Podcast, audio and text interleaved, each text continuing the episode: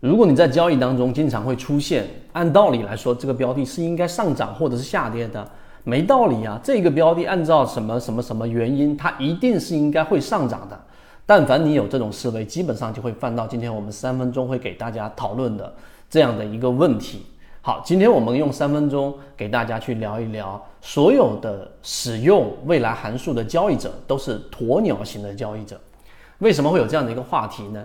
首先，第一点，大家可以打开自己的交易软件，无论是收费的还是免费的，你一定要做一个核查，就是把所有的未来函数含有的这些指标跟信号，你都得打上一个大大的问号。我们倒不是一竿子打死，而是告诉给大家未来函数到底意味着什么。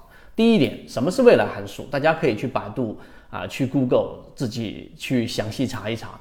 那未来函数里面本身的含义就是把指标它会做动态的调整，也就是以往的信号它会做一些调整。今天我们这位船员也问到了关于缠论当中我们开源给大家的信号当中是否包含着未来函数？答案告诉给大家是没有的。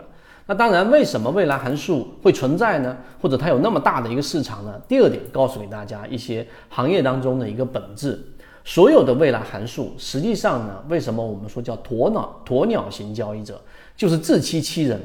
那这个鸵鸟的这一种自欺欺人的这种形式，在交易当中基本上太普遍了。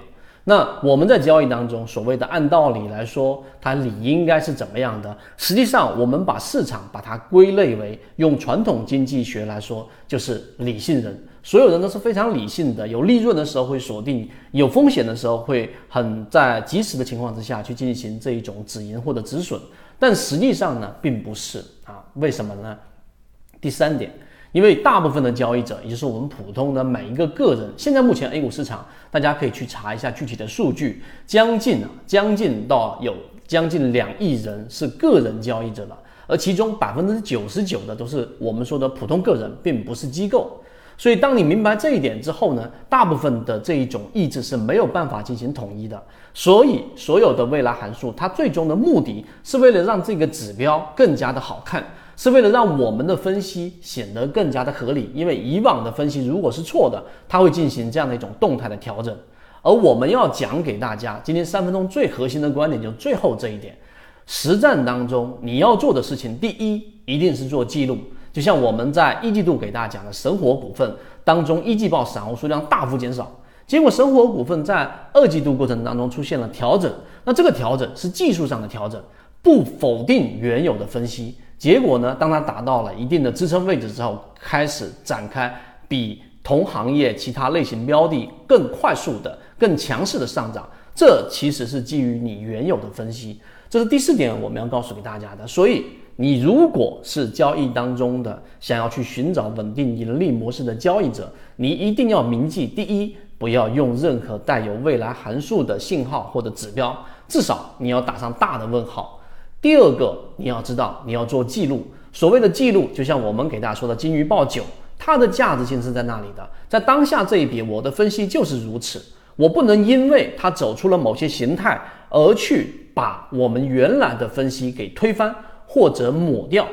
第二点呢，我要强调，在我们给大家去说筹码的时候，提到筹码里面有一句很经典的，我们在圈子里面讲过的话是：“凡走过，必留下痕迹。”因为成交量是可以对倒的，但筹码呢，它只要是经历过交易，它一定是会留下痕迹的。就像是在一个雪地上面，有人来来去去的行走，它必然留下脚印。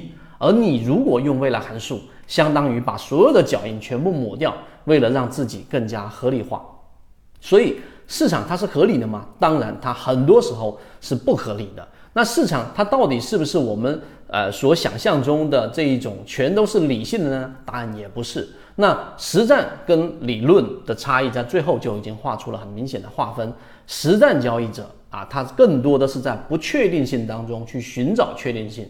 所以最后啊，我们把这一些思考汇总下来成一句话分享给大家：就是当你在实战当中的时候，做错的时候，你跟别人要比的是比认错的速度。而当你做对的时候，你要跟别人比的是挣钱的速度。所以这些我们都有成套的可以实践的完整的系统的这一种理论跟参考的标准交付给大家，希望对大家来说有所帮助。好，今天不多，和你一起终身进化。圈子有完整的系统专栏、视频、图文讲解，可以帮助大家建立完整的交易系统。